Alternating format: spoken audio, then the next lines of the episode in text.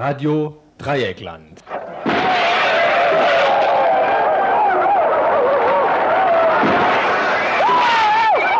Tagesinfo.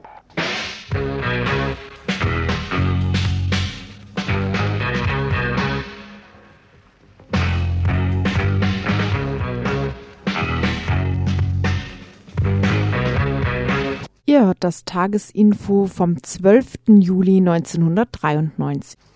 Ja, liebe Hörer und Hörerinnen, wir begrüßen euch heute zu einem Info heute am Montag. Wir haben einige Themen vorbereitet. Ähm, ihr werdet zu Beginn jedoch ähm, erstmal eine Kurzmeldung hören. Äh, als längere Themen ist Folgendes heute geplant. Demo in Wiesbaden. Am Samstag fand eine Demo in Wiesbaden statt, und zwar anlässlich äh, der Ermordung von Wolfgang Krams. Wir haben aus Zeitgründen ähm, konnten wir nicht was Längeres dazu vorbereiten, aber dokumentieren einen Brief von Eva Haule, ähm, die Gefangene der RAF ist, äh, der dort auf der Anfangskundgebung vorgelesen wurde. Eine Bleibe für OB Böhme. Der Villakauf des Freiburger Oberbürgermeisters Böhme sorgt in der Freiburger Bevölkerung für Unmut, da er zu einem sehr niedrigen Preis erfolgte. Eine Initiative Bürgerforum e.V will bis zum 15. Juli 12.000 Unterschriften für, ein Bürgerinnenbegehren zusammenbekommen, mit dem Ziel, den Gemeinderatsbeschluss zu diesem Grundstücksverkauf aufzuheben. Wir haben einen Sprecher dieser Bürgerinitiative interviewt. Außerdem wollten wir von Inge Trietz von der linken Liste wissen, was sie denn zu, diesem, äh, zu dieser Initiative sagt. Ehemals linke Intellektuelle Martin Walser, ehemaliges intellektuelles Aushängeschild der DKP, plädiert für etwas mehr Nationales im sozialistischen Gedankengut. Von Wolf Biermann, der als letztes in irgendeiner Spiegelausgabe jedes Stasi-Mitglied am Baum baumeln sehen möchte, hört Mensch momentan, Max sei Dank, nicht so viel. Dafür meldet sich der ehemalige Golfkriegsbefürworter Enzensberger im schon mal erwähnten Deutschlandmagazin mal wieder zu Wort. Was der EMAS-Linke diesmal so verzapft, ihr werdet's heute im Info hören. Kille Boer, Kille Farmer. Lautet die Parole der schwarzen Jugendlichen in den Townships Südafrikas. Und diese fallen nicht nur bei der weißen Apartheidsregierung, sondern auch beim ANC, der größten schwarzen Befreiungsorganisation, auf wenig Gegenliebe. Don Ndolo ist schwarzer Südafrikaner und Sozialanthropologe und beschäftigt sich vor allem mit der Situation schwarzer Jugendlicher in den Townships. Ein Interview mit ihm am Ende des heutigen Infos. Ausfallen wird äh, heute ein geplanter Bericht und zwar wollten wir uns die Junge Freiheit, eine neue rechte Zeitung hier aus Freiburg, mal näher anschauen.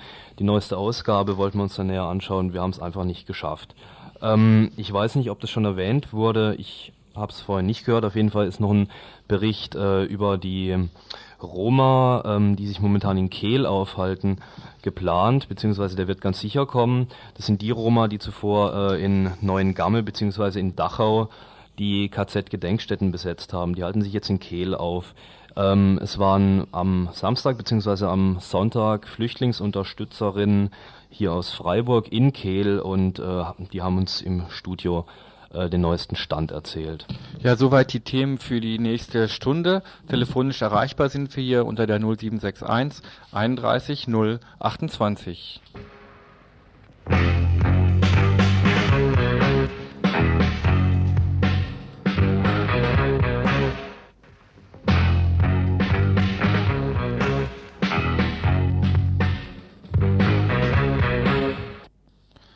Zahlreiche Tote nach einem Angriff in Somalia.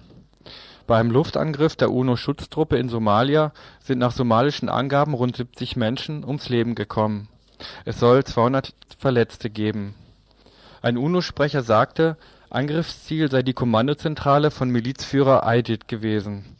Aidid wird von der UNO beschuldigt, für die jüngsten Angriffe auf UNO-Soldaten verantwortlich zu sein. Sieben UN-Soldaten sind am Wochenende in Mogadischu von den mutmaßlichen Anhängern des Rebellengenerals Aidid beschossen worden. Daraufhin setzten die Vereinten Nationen auf die Ergreifung des Rebellenführers eine Belohnung von 25.000 Dollar, das sind 42.500 D-Mark, aus. Nach Rundfunkangaben ließ die UNO in Mogadischu über 500 Plakate an Häuserwände kleben, die an die Steckbriefe in Western-Filmen erinnern. Sie trugen das Porträt des untergetauchten Rebellenchefs, die Aufschrift Wanted für gesucht und die Angabe der Belohnungssumme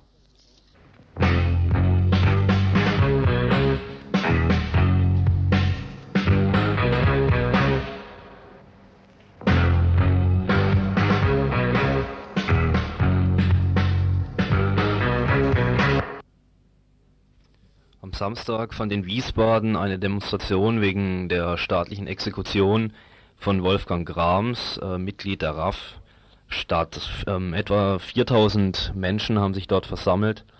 Menschen aus äh, verschiedenen politischen äh, Gruppen, verschiedener politischer Orientierung. Es waren etwa 4000 ähm, Demonstrierende anwesend. Äh, auf der Auftaktveranstaltung gab es mehrere Redebeiträge. Die Veranstalter und Veranstalterinnen haben sich zuerst zu Wort gemeldet. Äh, unter anderem sprach auch der Bruder von Wolfgang Grams. Es wurde ein Brief von Eva Haule, die Gefangene der RAF ist, äh, vorgelesen. Viele Bekannte von Wolfgang meldeten sich zu Wort. Äh, die Mutter von Adelheid Schulz äh, hielt eine Rede. Ähm, auch die Mutter von Rico Braus. Ähm, wir wollen aber jetzt äh, wegen Zeitgründen nur eine Sache hier dokumentieren und zwar ein Brief von Eva Haule. Ich will an Wolfgang erinnern, wie ich ihn kennengelernt habe. Er hat zu denen gehört, die im Sommer 84 nach den Verhaftungen von sieben Genossinnen und Genossen und als die RAF faktisch zerschlagen war, sie neu aufgebaut haben. Ohne ihn und seine Zähigkeit, mit der er alle praktischen Probleme angefasst und gelöst hat, wäre das nicht gegangen. Wir waren wenige, hatten so gut wie nichts in der Hand, kaum Waffen, kein Geld, wenig Erfahrung in der Organisierung der Illegalität und es gab niemanden, der uns Wissen vermitteln konnte. Wir hatten auch relativ wenig praktische Erfahrung und vorher kaum Diskussionen mit Genossinnen und Genossen gehabt, die lange in der RAF organisiert waren. Aber wir waren entschlossen, zusammen diesen Weg zu gehen. Wir, kan wir kannten uns von vorher nur vom Sehen aus der Ferne und wir hatten uns große Ziele gesteckt mit wenigen Kräften aber wir haben nie einen Moment gezögert, da mussten wir gar nicht drüber reden. Jede und jeder von uns hatte alles von sich gegeben. Nach meiner Verhaftung habe ich oft dran gedacht, dass es traurig ist, wie wenig Raum wir für uns selbst genommen haben. Wir hätten uns ganz anders gebraucht. Bei Wolfgang wusste ich sofort, ihm kann ich rückhaltlos vertrauen.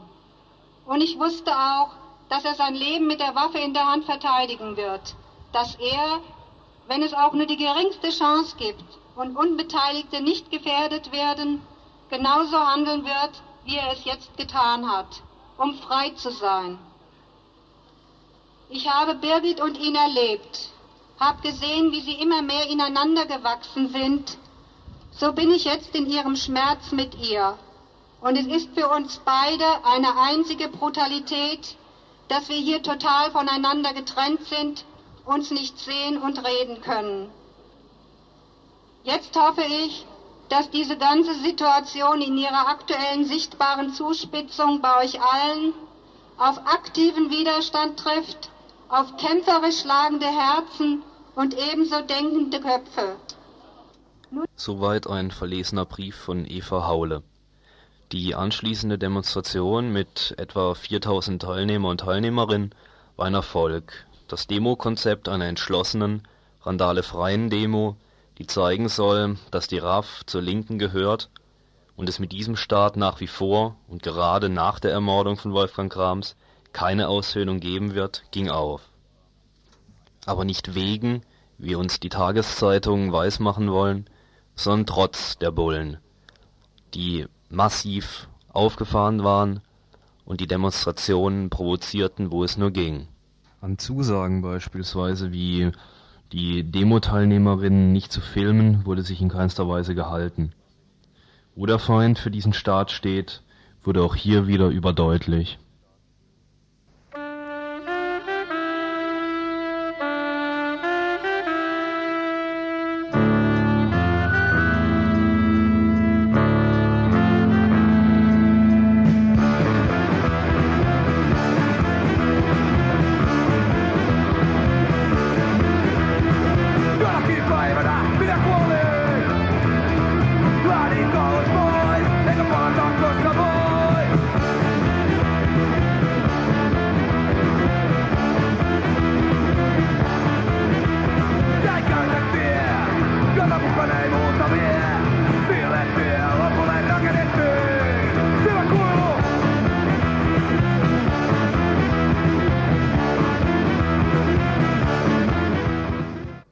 Das Tagesinfo vom 12. Juli 1993. Nicht nur in Wiesbaden, auch in Bad Klein fand am vergangenen Wochenende eine Demonstration anlässlich des Todes von Wolfgang Gram statt. Rund 200 Personen haben am gestrigen Sonntag Nachmittag auf dem Bahnhof von Bad Kleinen demonstriert. Die Demonstrantinnen versammelten sich auf Bahnsteig 4, auf dem vor zwei Wochen Wolfgang Grams erschossen worden war. Sie trugen Transparente mit Aufschriften wie vom Staat ermordet, rechts regiert, links krepiert. Ein Gleis wurde blockiert, die Züge mussten umgeleitet werden. Im Anschluss an die Kundgebung wurde in der Bahnhofsunterführung eine Gedenktafel zur Erinnerung an Wolfgang Grams angebracht. Eine Erinnerung, die dort offenbar unerwünscht ist. Heute Vormittag wurde sie vom Beamten wieder entfernt. Nichts soll offenbar an den Tod von Wolfgang Grams erinnern. Auch 14 Tage nach dem GSG-9-Einsatz ist das genaue Geschehen, das zum Tod von Wolfgang Grams geführt hat, unklar. Die Gerüchteküche brodelt weiter. So erklärte der Anwalt der Eltern des erschossenen Wolfgang Grams gestern Abend, dass möglicherweise ein zweiter Nachschuss abgegeben wurde, weil es Hinweise auf Standsmerkmale an einer Wunde am Bauch des Leichnams von Wolfgang Grams gibt. Am heutigen Vormittag hatten BKA-Präsident Zachert, der immer noch nicht zurückgetreten ist, und ein Vertreter des Generalbundesanwaltes dem Innen- und Rechtsausschuss des Bundestages einen Bericht erstattet, ohne dass dort geklärt werden konnte, wer den Schuss auf Wolfgang Grams abgegeben hat. Es darf also weiter abgewartet werden. Da es bisher keine unabhängige Untersuchungskommission äh, gibt, muss man auf die Verlautbarung der, der staatlichen Ermittler warten. Ob allerdings das, was von dieser Seite an die Öffentlichkeit gebracht wird, dem entspricht, was sich tatsächlich vor 14 Tagen in Bad Klein zugetragen hat, darf nach den bisherigen Erfahrungen bezweifelt werden.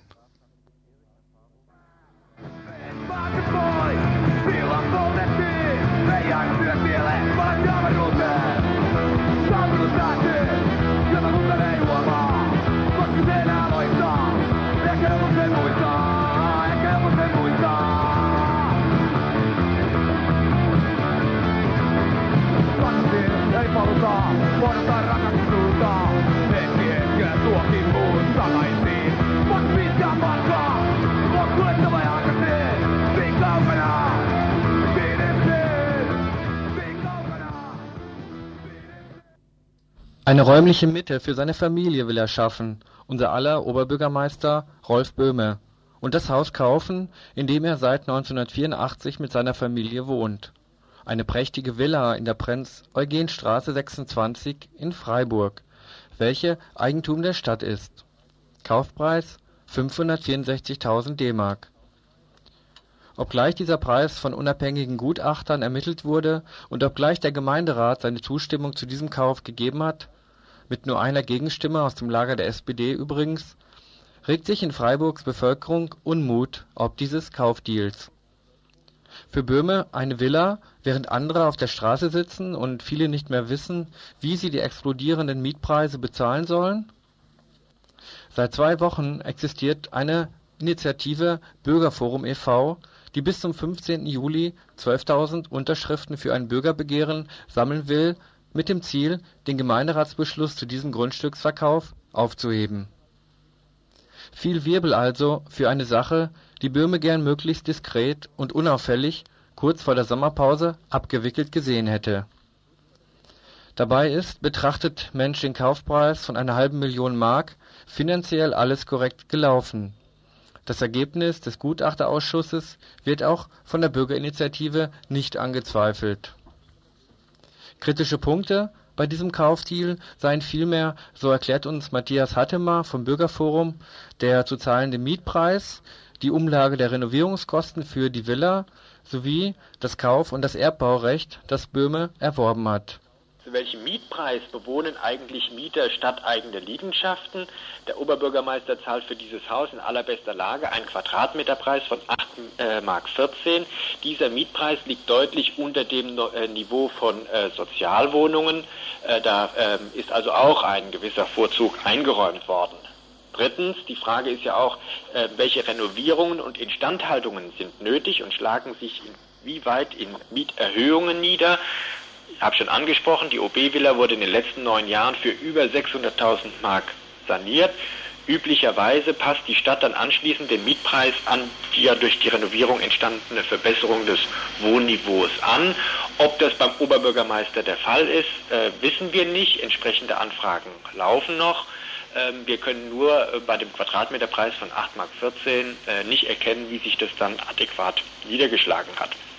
Das ist noch längst nicht alles, sondern äh, dann kommt noch die Frage, welcher Mieter darf eigentlich das Haus oder die Wohnung, in welchem ihr seit langem wohnt, kaufen.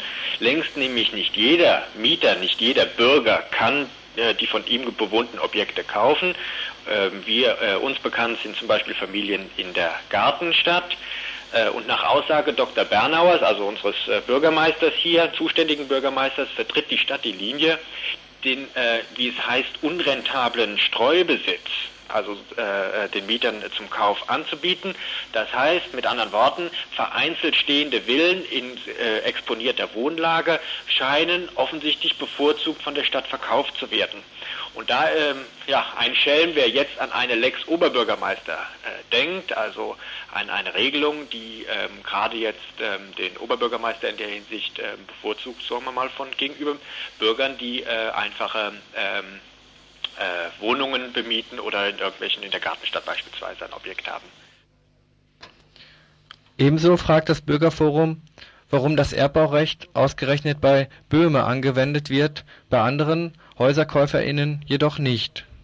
Die Stadtverwaltung, und an dessen Spitze steht der Oberbürgermeister, verweigert bekanntlich Familien, die im Rieselfeld Grund und Boden erwerben wollen, das Erbbaurecht. Grund, die Stadt benötigt jetzt dringend Geld. Der Oberbürgermeister aber enthält auf eigenen Wunsch dieses Privileg. Wenn Sie so wollen, ähm, ist die, ähm, äh, die Tatsache, dass eigentlich immer wieder betont wird, auch der Oberbürgermeister ist ähm, Bürger dieser Stadt und sollte behandelt werden wie jeder andere. Also dieses an sich die korrekte Einschätzung des Sachverhaltes wird aber meiner Ansicht nach oder unserer Ansicht nach hier auf den Kopf gestellt. Soweit ein Sprecher der Bürgerinitiative, die sich mit der Aufdeckung und Bekämpfung von Korruption, Vorteilsnahme wie Vorteilsgewährung und Bestechung in Politik und Verwaltung beschäftigt. Den Vorwurf, das Bürgerforum betriebe mit ihrem Bürgerbegehren rechtspopulistische Propaganda. Immerhin haben sich auch die Republikaner auf das Thema eingeschossen, weist das Bürgerforum zurück. Schließlich seien sie keine Partei, die auf Stimmenfang gehe und politisch Neulinge, was sich möglicherweise auch auf die verwendete Wortwahl wie das von der politischen Hygiene ausgewirkt hätte. Dazu nochmals Matthias Hattemer. Heißt eigentlich rechtspopulistisch? Das ist doch die Frage. Ähm, wir wollen ja, wir sind ja keine Partei, die irgendwie auf Stimmenfang geht oder irgendwie eine Initiative, die irgendwie auf Stimmenfang geht oder irgendwas äh, populär machen will. Das Einzige, worauf wir doch aufmerksam machen wollen, ist, dass es in der Politik offensichtlich Verfahren gibt, die es dem einen oder anderen sehr leicht machen, in öffentliche Kassen zu greifen. Und meiner Ansicht nach oder unserer Ansicht nach, und das ist das Ziel unserer Bürgerinitiative, müssen wir alles daran tun, hier wieder eine Hemmschwelle einzufügen oder die Verfahren so zu ändern, dass das nicht mehr sehr leicht ist. Und auch was sozusagen äh, das Vokabular betrifft, ähm, haben wir uns da eigentlich ähm, äh, keine großen Gedanken gemacht, sondern wir haben es uns erstmal so formuliert, wie wir, ähm, wie wir das gedacht haben. Äh, wir wollten eigentlich auf keinen Fall ähm, äh, in diese politische Ecke äh, gesteckt werden, in die wir auch gar nicht reingehören, sondern was sich bei uns einfach bemerkbar gemacht hat, war die Tatsache, dass sagt, hier, geht, hier wird doch irgendwann, hier ist irgendwie ein unsauberes Verfahren angewendet worden. Das war ja auch ganz am Anfang, als wir eigentlich über die Details in der Form äh, noch gar nicht Bescheid wussten. Ähm, aber keiner von den Mitgliedern, von den Gründungsmitgliedern auch, ähm, ist in irgendeiner Form ähm, einer, einem politisch rechten äh, Spektrum oder zugehörig. Das ist einfach nicht der Fall, das kann ich Ihnen versichern. Inge Trietz, Gemeinderätin von der linken Liste, die sich bei der fraglichen Abstimmung der Stimme enthielt, kritisiert den Gebäudekauf ebenfalls, ohne sich der Argumentation des Bürgerforums anzuschließen oder ihre Kampagne unterstützen zu wollen. Obwohl sie grundsätzlich Bürgerinnenbegehren unterstützt, würde sie in diesem Fall keine Unterschrift leisten wollen. Begründung? Das könnte ich jetzt nicht unterschreiben. Also ich war bei dem ganzen Prozess dabei und hatte die Möglichkeit, ähm, ja direkt aktiv in die Auseinandersetzung einzugreifen. Und für mich ist, ist es demokratisch, also das Ergebnis dieses Gemeinderatsbeschlusses ist für mich demokratisch entstanden. Und von daher könnte ich jetzt diese Initiative nicht unterstützen, weil ich auch nicht meine, dass es sich um Korruption handelt, was da passiert ist. Ähm, ich persönlich halte Bürgerbeteiligung, aktive Bürgerbeteiligung für enorm wichtig. Nur bei dieser Sache jetzt ähm, habe ich schon auch äh, aufgrund der Sprachregelung und dieser, also für mich ist es schon eine fremde Sprache, die da innerhalb der kurzen Sachen besprochen wird, die ich jetzt auch in der Zeitung gelesen habe. Da ich weiß persönlich nicht, wie ich es einschätzen soll. Bei dem Punkt jetzt kann ich persönlich nicht unterstützen, weil ich den Weg nicht nachvollziehen kann. Und es mir einfach auch noch unklar ist, wer sich hinter diesem Bürgerforum verbirgt und ähm, also wie ehrlich es auch gemeint ist oder ob das jetzt eine populistische Sache ist. Wie dem auch sei, weitere Hintergründe waren von uns auch nicht herauszubekommen. Festzuhalten ist, dass Forderungen nach preiswertem Wohnraum für alle, Ausbau des sozialen Wohnungsbaus oder gar Beseitigung Fre des freien Wohnungsmarktes nicht zum Programm dieser Bürgerinitiative gehört. Bedenklich auch die Kritik am städtischen Sachwertverfahren, da die Stadt andernfalls, falls sie also marktgerechte Preise fordert, auch die Spekulation um Immobilien mit anheizt. Dennoch ist der Villakauf des OBs auch nach Ansicht von Inge Trietz mehr als fragwürdig, da niemand anderes als er, Kraft seines Amtes, überhaupt die Möglichkeit hatte, die Villa zu kaufen. Außerdem besitzt Böhme als Oberbürgermeister, anders etwa als ein städtischer Hausmeister, das Privileg, seine Dienstwohnung lebenslang zu bewohnen. Der städtische Hausmeister dagegen muss nach Dienstende seine städtische Dienstwohnung räumen. Eine ganz andere Frage ist noch, ob die Stadt überhaupt verpflichtet ist, ihrem OB eine Dienstwohnung zur Verfügung zu stellen. Für die genannte Bürgerinitiative läuft jedenfalls am 15.07., also am kommenden Donnerstag, die Zeit ab sind bis dahin 12.000 Unterschriften zusammen, muss der Gemeinderat über Böhmes Villa neu abstimmen. Und für den Fall ist das Bürgerforum recht optimistisch. Die Aussichten stehen gar nicht schlecht, weil der Gemeinderat oder die Fraktionen auch erkannt haben, dass hier die Öffentlichkeit äh, wesentlich äh, heftiger reagiert, als sie das ähm, ursprünglich äh, gedacht haben oder als sie es vielleicht auch eingeschätzt haben. Ähm, es ist ein Politikum geworden. Es ist kein, glaube ich, ganz normaler Grundstücksverkauf. Ich meine auch, das hätte der Gemeinderat im Vorfeld wissen müssen. Er hätte die Öffentlichkeit auch stärker äh, in die Sache einbinden müssen, die, die ganze Aktion äh, transparenter machen müssen. Ähm, ich weiß nicht, ob es politisch sehr klug war, die Sache ähm, so kurz vor den Ferien mehr oder weniger einzuschieben, einzuschleusen. Ähm, wir von viele Bürger, die auch bei uns äh, sehr empört angerufen haben, ähm, zeigen eigentlich, dass sie ähm, äh, gerne ähm, ein bisschen auch dieses, diesen ganzen Vorgang ähm, besser hätten verstehen wollen. Zum Abschluss nochmal die Adresse von der Initiative Bürgerforum. Also wer da seine Unterschrift noch leisten will, äh, kann das tun. Und zwar kann er oder sie in die Zasio-Straße 98 hier nach Freiburg gehen und dort bei Burkhard Friedrich äh, anklopfen oder klingeln. Möglicherweise hat er auch ein Schild, äh, Initiative Bürgerforum e.V. Ich weiß nicht, ob Sie das schon haben. Jedenfalls ist der Ansprechpartner Burkhard Friedrich. Und äh, Mensch sollte das eben schnell tun, weil am Donnerstag diese Frist abgelaufen ist.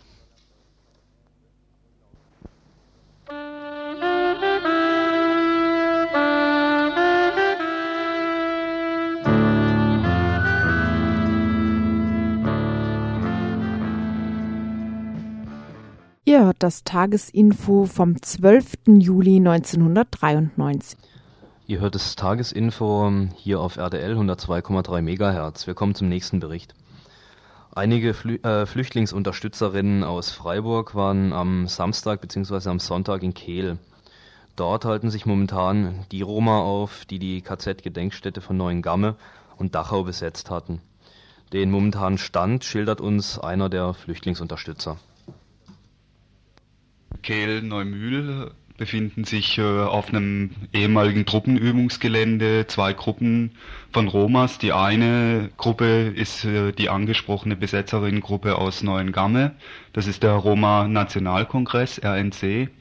Und die andere Gruppe, die kam am Donnerstag von Dachau nach der Beendigung der Besetzung der KZ-Gedenkstätte in Dachau nach Kehl und das sind die äh, Süddeutsche Roma Union. Die beiden Gruppen, die sind ähm, kämpfen um ihr Bleiberecht entlang der äh, Resolution 62 vom UN äh, Hochkommissariat für Flüchtlinge und äh, wollen ihre Forderungen durchsetzen äh, durch permanente Aktionen. Die sind mittlerweile beide Gruppen seit mehr als zwei Monaten andauernd unterwegs und die Gruppen werden in Zukunft unterschiedliche Wege gehen. Unterschiedliche Wege heißt, dass der Roma Nationalkongress in Kehl versuchen wird, über die Grenze rüberzukommen nach äh, Frankreich vor das EG-Parlament, um der Forderung, dass die BRD endlich diese Resolution unterschreibt, Nachdruck zu verleihen während der die Süddeutsche Roma-Union versuchen wird mit einem Marsch durch äh, Südbaden. Unter anderem werden sie wahrscheinlich auch in Freiburg vorbeikommen, noch weitere Roma-Flüchtlinge anzusprechen, um dann Zielpunkt des Marsches durch Südbaden wird Konstanz-Kreuzlingen, also die Schweizer Grenze sein. Das hängt damit zusammen, dass in Genf die der UNHCR, also dieser Flüchtlingskommissar, ansässig ist und die Süddeutsche Roma-Union will an der Schweizer Grenze durchsetzen die Forderung nach Bleiberecht, nach Anerkennung äh, der Romas als Staatenlose und somit äh, die Bundesrepublik dazu zwingen, den Sch Schutz der Romas endlich zu unterzeichnen. Kannst du sagen, wann dieser Marsch losgehen soll?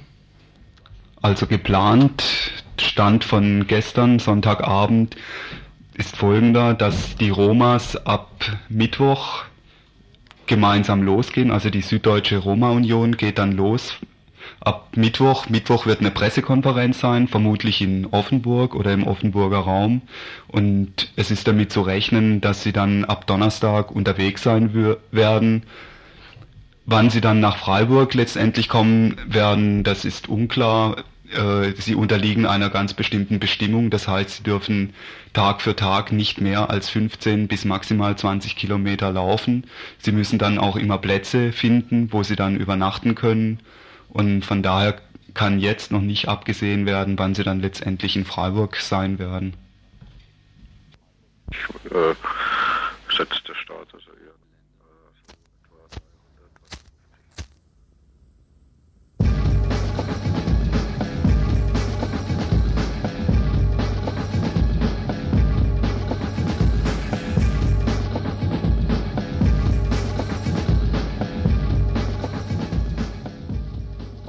Wir haben im Beitrag eben gehört, dass die Roma auch nach Freiburg kommen. Hierzu ähm, gibt es noch eine Ankündigung. Und zwar findet ein Plenum statt, das ist am Mittwoch, den äh, 14.07. um 20 Uhr im Strandcafé für Leute, die Interesse haben, ein Aufruf zum Unterstützerinnen-Plenum für die Roma-Aktivitäten.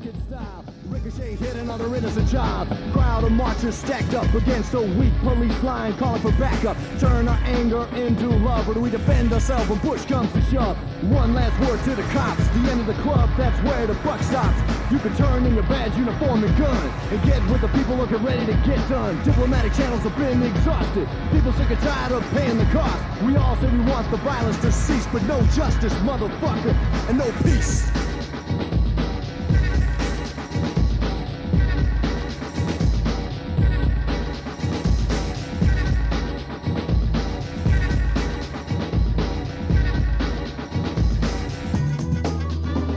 P-Dog, back to break 'em off something. Ain't never frontin' when the rhyme keep coming out lotto, but I'm in it to win it and never lose. Never singing but swinging and bringing nothing but bad news. And I'm madder than a motherfucker. Won't slip and the record won't skip. Better get hip. Finna pop, but I ain't pop. How many cops gotta drop when they get wrecked? Shot. P-Dog coming up on another level. No hope for the black folk. Fuck the devil. It ain't nothing but a scandalous ass trap to keep motherfuckers broken, smoking crack. So I'm gripping on the clip and fence to move. Another nigga on the trigger with nothing to lose. You better duck when the gas buck, bitch, cause the funk is on. A young Mark, me some of that.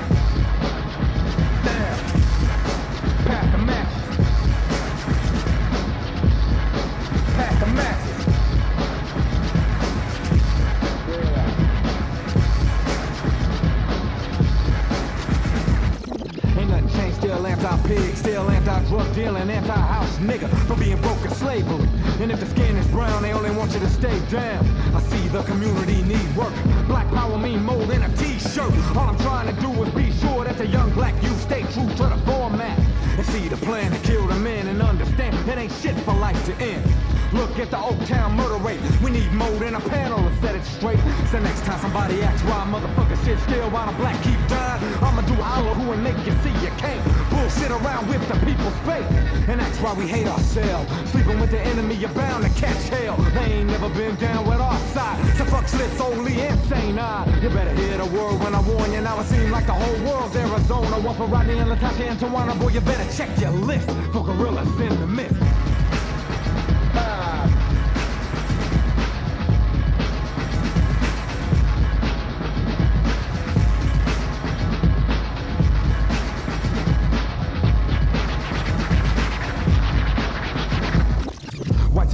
Ain't never been a friend of me. You better check it when I wreck it, cause it's getting Wir kommen jetzt ähm, zu den letzten zwei, allerdings sehr langen Beiträgen. Zum einen geht es über Enzensberger, zum anderen geht es äh, im letzten Beitrag nach Südafrika.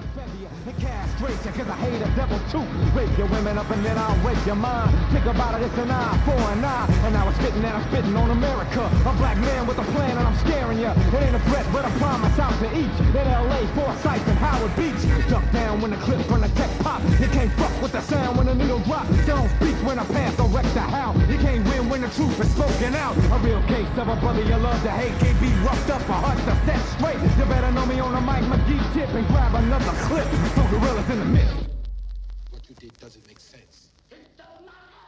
Ihr hört das Tagesinfo vom 12. Juli 1993. Der Intellektuelle ist nicht mehr der geistige Führer eines kämpferischen Volks, sondern schlicht und einfach der Hanswurst eines Volks und einer Bourgeoisie, die satt und zufrieden und daher auf der Suche nach angenehmer Zerstreuung sind. So ein ebenso schlichter wie wahrer Satz von Pier Paolo Pasolini. Wir wollen uns jetzt im Info dem Hanswurst Magnus Enzensberger widmen. Im Spiegel, dem völkischen Beobachter vom 21. Juni 1993, darf der frühere Kursbuch-Herausgeber und ex-linke Publizist einen, so der Titel, Ausblick auf den Bürgerkrieg, ganze sechs Seiten lang wagen.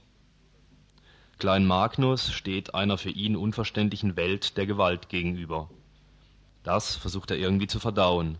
Doch der Ausblick auf den Bürgerkrieg ist ein ängstlich metropolitaner Blick des Autors des Buchs Ein kurzer Sommer der Anarchie, in dessen Kopf das Chaos herrscht und eine analytische Betrachtungsweise verunmöglicht.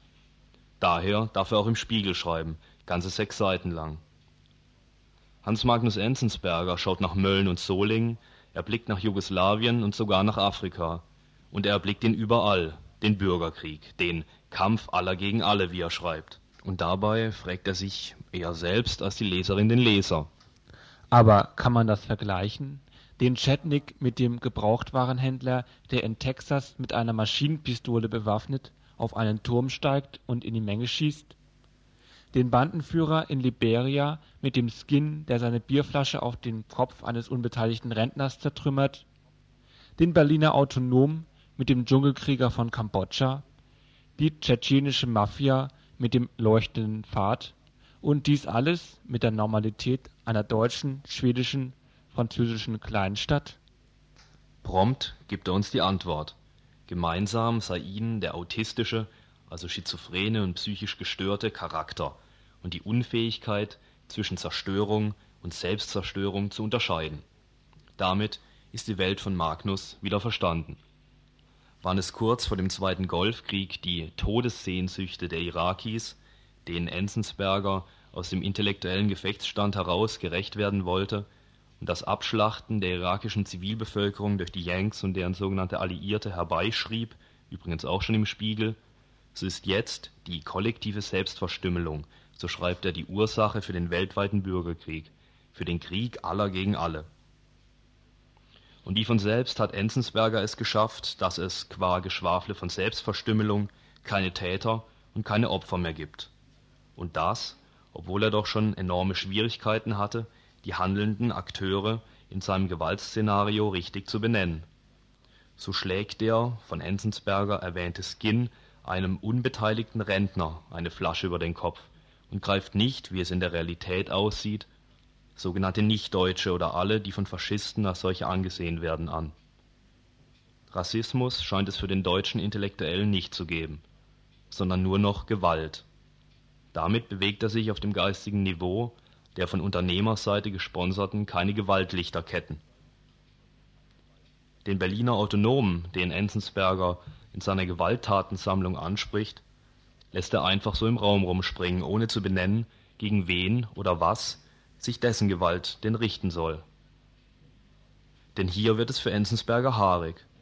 Würde er eine brennende Ausländerbehörde, die den staatlichen rassistischen Umgang mit sogenannten Ausländern und Ausländerinnen verkörpert, erwähnen, müsste er die demolierte Bullenwanne erwähnen, die den repressiven Umgang des Staates mit der Opposition auf der Straße verkörpert? Hätte Enzensberger etwas angesprochen, was er sich, dem Spiegel und den Leserinnen und Lesern ganz gerne vorenthalten möchte? Die staatliche Gewalt, die Gewalt also, auf die die Herrschenden ein Monopol haben sollen. Um einiges kotziger wird es allerdings, wenn der metropolitane Plüschsessel-Intellektuelle die heimischen Gefilde verlässt, seinen Blick über den deutschen bzw. europäischen Tellerrand wirft. So schreibt er beispielsweise Alle diese selbsternannten Befreiungsarmeen, Volksbewegungen und Fronten sind zu marodierenden Banden degeneriert, die von ihren Gegenspielern kaum zu unterscheiden sind. Das wirre Alphabet, mit dem sie sich schmücken FNLA oder FLNS, MPLA oder FMLN kann nicht darüber hinwegtäuschen, dass sie kein Ziel, kein Projekt, keine Idee zusammenhält, sondern eine Strategie, die diesen Namen kaum verdient, denn sie heißt Raub, Mord und Plünderung. Für solche Sätze sollte Enzensberger seine Schreibmaschine über den Kopf gehauen werden. Dass die von ihm erwähnte FMLN aus El Salvador den bewaffneten Kampf gegen das faschistoide Cristiani-Regime der Großgrundbesitzer aufgegeben hat und dass sich in der FMLN Tendenzen breit machen, die auf eine Sozialdemokratisierung der Frente hindeuten und die Befreiungsbewegung sich gerade mit der Nominierung des Präsidentschaftskandidaten aufhält, das alles ist Enzensberger egal. Durch ein solches Geschreibsel kommt er nämlich geschickt daran vorbei, die strukturelle und offene Gewalt der Herrschenden zu erwähnen. Die 1945 in Bretton Woods festgeschriebene Weltordnung, in der die Industriestaaten die westlich-kapitalistischen Metropolen über IWF und Weltbank, später dann GATT, die Ausbeutung des Trikons systematisch organisierten. Jahrzehntelang einen Transfer an kaum zu benennenden Dollarsummen aus der sogenannten Dritten in die sogenannte Erste Welt auspressten und dabei jegliche Versuche der Unterdrückten, die regionalen Eliten, die Statthalter des Imperialismus zum Teufel zu jagen, mit Todesschwadronen, mit Counterinsurgency Warfare beantwortet wurde. Das alles ist unserem Enzensberger kein Satz wert. In Jugoslawien erleben wir die gewaltförmige Transformation eines realsozialistischen Staates in viele nationalstaatliche Gebilde, die sich mittels des Krieges als Durchsetzungsform zum Übergang in die Marktwirtschaft, in den kapitalistischen Weltmarkt und dessen Produktionsbedingungen einklinken wollen bzw. müssen. Wir erleben einen patriarchalen Männerkrieg gegen die Frauen, die gemessen an dem Platz, den ihnen die ex-jugoslawischen Männereliten zuweisen wollen, im Realsoz Jugoslawiens einen privilegierten Stand hatten. Für Enzensberger kein Thema, sondern wieder Ausdruck der kollektiven Selbstverstümmelung. Dafür geht unsere Reise im Enzensbergerschen Essay kurz mal in die Banlieue von Paris. Magnus lässt zur Untermauerung seiner Selbstverstümmelungsthese einen französischen Sozialarbeiter zu Wort kommen, der sich über die Zerstörungswut der meist maghrebinischen Jugendlichen auslässt. Systematisch werden die sozialen Hintergründe, die Situation in den Vorstädten von Paris ausgeklammert. Enzensberger stellt Marx auf den Kopf. Das Bewusstsein bestimmt neuerdings wieder das Sein. Doch die Stoßrichtung des Schreibens und die Intention des Spiegels, diesen mehr als peinlichen Schund zu veröffentlichen, wird deutlich. Die letzten Befreiungsbewegungen und Militanten, die sich gegen eine mörderische Weltordnung, die zum Wohle des Kapitals Menschen als unnütze Esser systematisch vernichtet, auflehnen, werden als Täter mit autistischem Charakter und als dem Terror anheimgefallene Fanatiker diffamiert.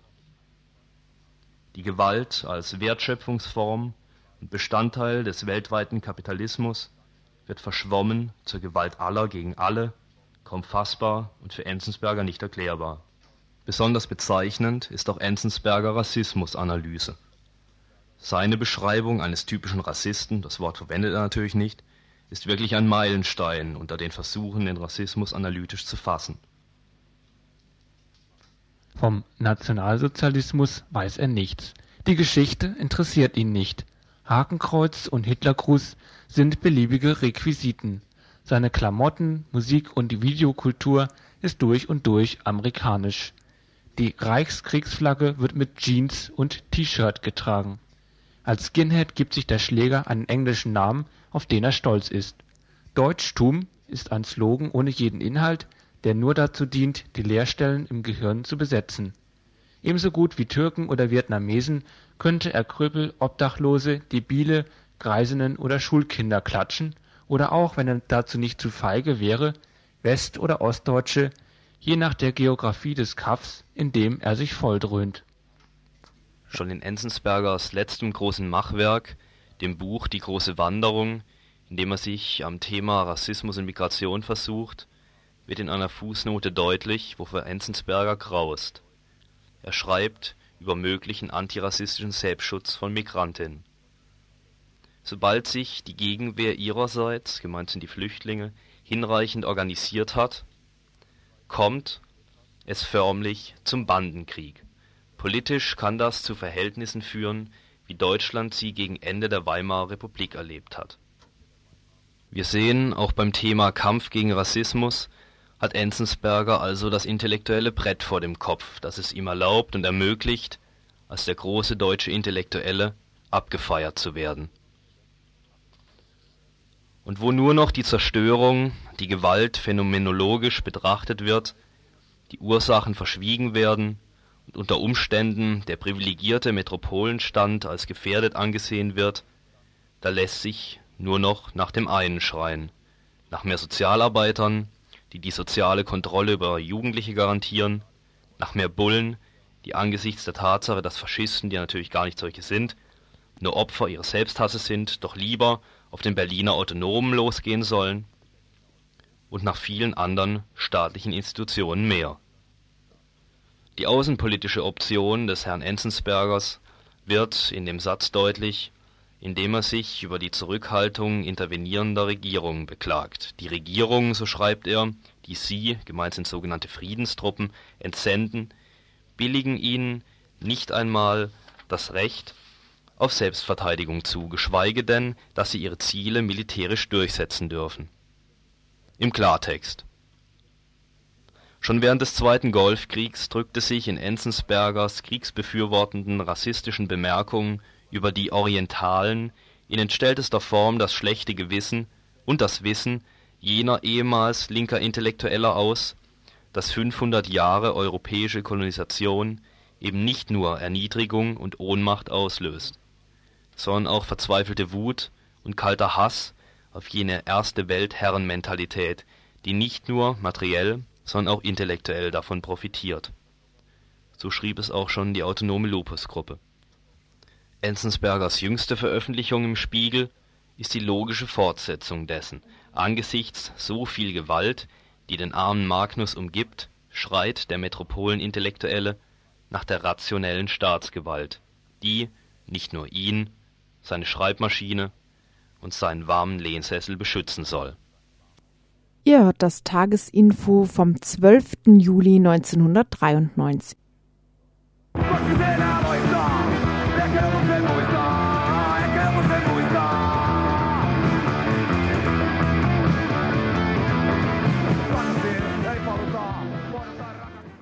Südafrika vor dem Ende der Burenherrschaft. Terror regiert. Schwarze schlagen auf Schwarze ein. So oder ähnlich lauten Überschriften, die seit Monaten aus Südafrika gemeldet werden. Erst letzte Woche starben 73 Menschen bei fünftägigen bewaffneten Unruhen in den südafrikanischen schwarzen Siedlungen südöstlich von Johannesburg. Ähm, neben mir im Studio begrüße ich jetzt Don Ndolo. Er ist schwarzer Südafrikaner, im Augenblick auf Besuch hier in Freiburg. Er ist äh, Sozialanthropologe und er beschäftigt sich vor allem mit den Jugendlichen in den Townships. An diesen gewalttätigen Auseinandersetzungen sind vor allen Dingen schwarze Jugendliche beteiligt. Kannst du vielleicht mal äh, sagen, woher denn diese Gewaltbereitschaft eigentlich kommt, was die Ursachen sind? Ja, äh, ich muss sagen, was gibt mir die schwarze Jugendliche in Südafrika heute, ist, dass sie haben und sie haben noch nicht eine Hoffnung gesehen bei der älteren Generation. Diese Jugendlichen sind nicht von ja, Erziehung her gewalttätig, nur sie haben eine Insicht. Die haben alles verloren oder sie sehen das alles verloren, dass wenn sie nichts das auf dem Arm nehmen, das allein zu machen, das wird irgendwas nie passieren. Die haben gewartet, die haben gejubelt, die haben gesehen, dass Mandela ist draußen. Dann haben sie gesehen, Codessa 1, Codessa 3, Codessa 2 oder wie man das alles nennt. Und die sagen, Mensch, diese Leute gehen da zu Campton Park. Das ist eine weiße Server vom Johannesburg. Und da wird nichts getan. Und sie sagen manchmal, diese Leute sitzen da und essen nur Biscuits. Ja. Du hast jetzt auch in dem Vorgespräch gesagt, dass sich ähm, diese Enttäuschung nach drei Jahren Freilassung Mandela, nach drei Jahren äh, demokratische Verhandlungen auch deswegen so äh, breit macht, weil sich an den konkreten Lebensverhältnissen äh, der Schwarzen nichts geändert hat. Sie kriegen immer noch sehr schlechte Löhne, viele sind arbeitslos, sie wohnen unter sehr schlechten Bedingungen, ähm, sie haben eben sehr wenig Geld ähm, und dass das auch wesentliche Faktoren sind, wo, äh, die jetzt diese Frustration auch nochmal erhöhen. Ja, und die sind Tatsache, dass man sieht jeden Tag, dass als ich da draußen war und mit diesen Jugendlichen gesprochen, die auch in die Schulen gehen wollen, die haben erstmal gestreit, um diese Examenfee zu äh, bezahlen. Das bedeutet, die wollen nicht Geld bezahlen, um eine äh, äh, Prüfung zu machen. Und dann, das war Streik. Das hat gedauert. Das dauert zu lange, bis der Klerk sagte, okay, wir werden das anfrieren. also um auch so eine Form von struktureller Apartheid, die in so ungleichen Bildungs- Chancen liegen, die du eben beschrieben hast, äh, so anzugehen, organisieren sich ja die Schwarzen in den Townships oder die schwarzen Jugendlichen besonders selber und bilden auch Jugendbanden und tragen ihren Protest da auch in der Form auf die Straße. Kannst du vielleicht mal ein bisschen schildern, was für Jugendbanden es gibt und wie dort vielleicht auch die Strukturen und die Forderungen sind? Die meisten Jugendliche, die sind keine Bande. Die sind sehr politisch organisiert und die fangen an vom Black Consciousness Movement die, die zu sagen, wir sind der ANC Toi Bande. Das ist keine Toi Bande, wie man das verstehen will, aber Toi Toi, die rausgeht und irgendwas machen will, um die das System vom ANC zu mobilisieren. Mobilisieren, das bedeutet, die sind nicht so äh, schlimm, aber sie sagen, okay, wenn ich bin jeden Tag auf der Straße als Neger genannt oder als Phase, warum kann ich nicht tanzen und meinen Song kann ich paar Worte geben, das heißt, das heißt Killerbohr, Killerfarmer. Meine Eltern wären dagegen. Aber das jetzt ist mein Leben. Und so meinen die Jugendlichen. Es gibt ja auch unterschiedliche Strategien vom ANC, also der größten schwarzen Befreiungsbewegung, die ja eher auf demokratische Verhandlungen setzt, wohingegen der PIC äh, ja auch den bewaffneten Kampf, auch auf den bewaffneten Kampf setzt und auch Aktionen durchführt, dass eben äh, burische Farmer auch über, äh, überfallen, getötet werden. Wie ist denn da die Popularität äh, und in den Townships? Also wird da denn eher, ist da jetzt eher eine Strömung hin zum PIC und eher eine Strömung, den bewaffneten Kampf dann doch zu suchen? Ja, das würde ich sagen, dass es ANC und die meisten Jugendliche, die sind gegen Gewalt. Grundsätzlich sind sie gegen Gewalt. Sie wollen diese Gewalt nicht haben.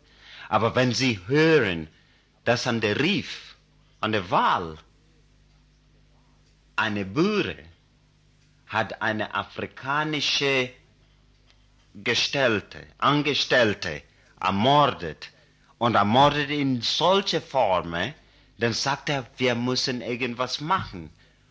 Und sie sagen, okay, ich will auch nicht in den Townships leben, ich will auf dem Land, wenn auf den Städten, ich habe keine Möglichkeit.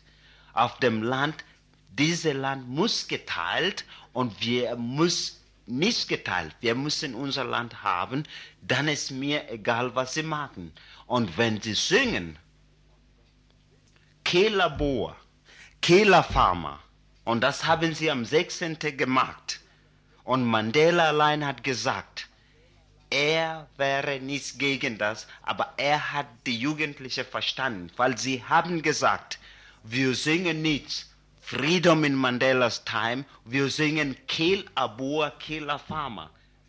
Weil sie haben gesagt, drei Jahre ist genug. Also es ist scheint von außen immer so der Widerspruch zu sein, dass die Schwarzen untereinander kämpfen, ANC in Carter, PIC ANC, dass, dass aber eigentlich der gemeinsame Feind, der gemeinsame Feind sind erstmal die Weißen, beziehungsweise die weißen Rechtsradikalen. Also es ist von außen immer schwer verständlich, wieso die Schwarzen untereinander nicht versuchen, sich zu einigen, um gegen die weißen Rassisten vorzugehen. Die sind ja in der Überzahl, sie sind, sind ja, haben ja eigentlich auch die, die, äh, sie sind ja an sich stärker, wenn sie sich nur einigen würden. Da will ich sagen, dass es ist nichts und das stimmt gar nicht, dass die Schwarzen untereinander sind gefeindet. Jeder soll oder jeder spricht miteinander. Der Prinz Mongosuto Buthelezi hat probiert, mit der Ente zu sprechen und gesagt, ich bin nicht euer Feind. Er hat probiert, und mit der Volk, mit der PC zu sprechen. Er hat mit weniger Volk, mit der Übersicht von der ANC zu sprechen, wenn es geht um diese Probleme. Er hat gesagt, als wir gekämpft haben, war Mandela im Gefängnis und wir haben die Buren gesagt, dass es geht nicht so. Aber das Problem ist ein bisschen mehr tiefer, dass jeder, der das Geld hat, kann auch Bandite in der Mitte kaufen. Und manchmal, was funktioniert und was fängt an in den Townships, das ist geschnürt von der dritten Force. Und das kann man sehen. In Mofolo zum Beispiel, in Soweto, haben die Leute allein miteinander, ohne ihr Führer zu sprechen, die haben miteinander gesprochen und gesagt, wieso, wieso kann wir so weitergehen, einander zu schleppen. Und die haben gesagt, es geht nicht mehr. Aber die Staatspolizei ist immer auch dabei. Und dieses gute Beispiel gibt das, es wird immer gesagt, die Schwarzen haben immer AK-47 einander zu schlagen, aber als die Rechtsradikale eine Farce gemacht haben, auf eine Negoziation statt in Kempton Park mit Waffen, mit auch so kleine äh, Panzer, ist das Polizei nicht eingegriffen. Unser Gesprächspartner Don Ndolo spricht am, spricht am Ende des Interviews ein Ereignis an, das am 25. Juni 93 in Johannesburg geschah. Dies sei am Ende nochmal kurz geschildert. Rund 1000 schwer bewaffnete weiße Rechtsradikale und Neonazis stürmen das Konferenzgebäude, in dem Vertreter von 26 südafrikanischen Parteien und Gruppierungen versammelt sind, um dort über die endgültige Abschaffung der Apartheid in Südafrika zu beraten. Polizei und Soldaten schreiten nicht ein. Die Rechtsradikalen singen Kampfeslieder, schwenken Plakate, sprühen Parolen, schlagen einen Verhandlungsleiter nieder. Sie spielen äh, die Nationalhymne ab und befehlen den tatenlos zusehenden Polizisten, die Uniformmützen abzusetzen, was diese dann auch pflichtschuldig tun. Daraufhin wird die Versammlung abgebrochen. Vielleicht eine abschließende Frage. Äh, wie schätzt du denn die Entwicklung in den nächsten Monaten ein? Glaubst du, dass äh, dieser Demokratisierungsprozess jetzt doch weitergeht oder dass das jetzt eher die Gewalt vielleicht eher eine Eigendynamik annimmt? Wie, wie siehst du das? Was ich sehe von den Leuten und was ich meine und was ich gelebt habe, es muss weitergehen. Es gibt Kräfte, die sehr stark sind, die haben gesehen und die sehen noch, und das ist von Zeitungen aus, dass es gibt manche Leute, die schon bereit sind, an dem Markt teilzunehmen, ohne zu denken, was morgen kommt und was jetzt in Südafrika geschehen muss. Und das ist sofort, ist eine konstitutionelle Reform und nicht eine Power-Sharing. Und wenn eine konstitutionelle Reform gibt, dann kann man sagen, das ist mein Standpunkt, das ist mein Standpunkt und die Jugend werden das verstehen. Bis jetzt haben die Jugend nie verstanden, was eigentlich da diskutiert ist. Ihr hört das Tagesinfo vom 12. Juli 1993.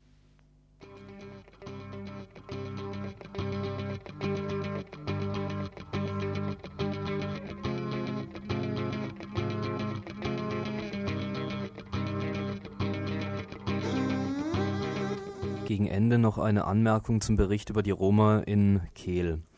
Eine Unterstützerin ruf hier, äh, hat hier nach der Sendung angerufen und klagt zu Recht ein, dass ähm, kein Roma, keine Roma interviewt wurde, sondern deutsche Unterstützerinnen. Ebenfalls äh, wurde der Begriff Besetzung von Neuengamme und Dachau als falsch bezeichnet. Die Roma hatten in Dachau Kirchenasyl, in Neuengamme ähm, kamen sie erst gar nicht auf die KZ-Gedenkstätte. Soweit eine Richtigstellung.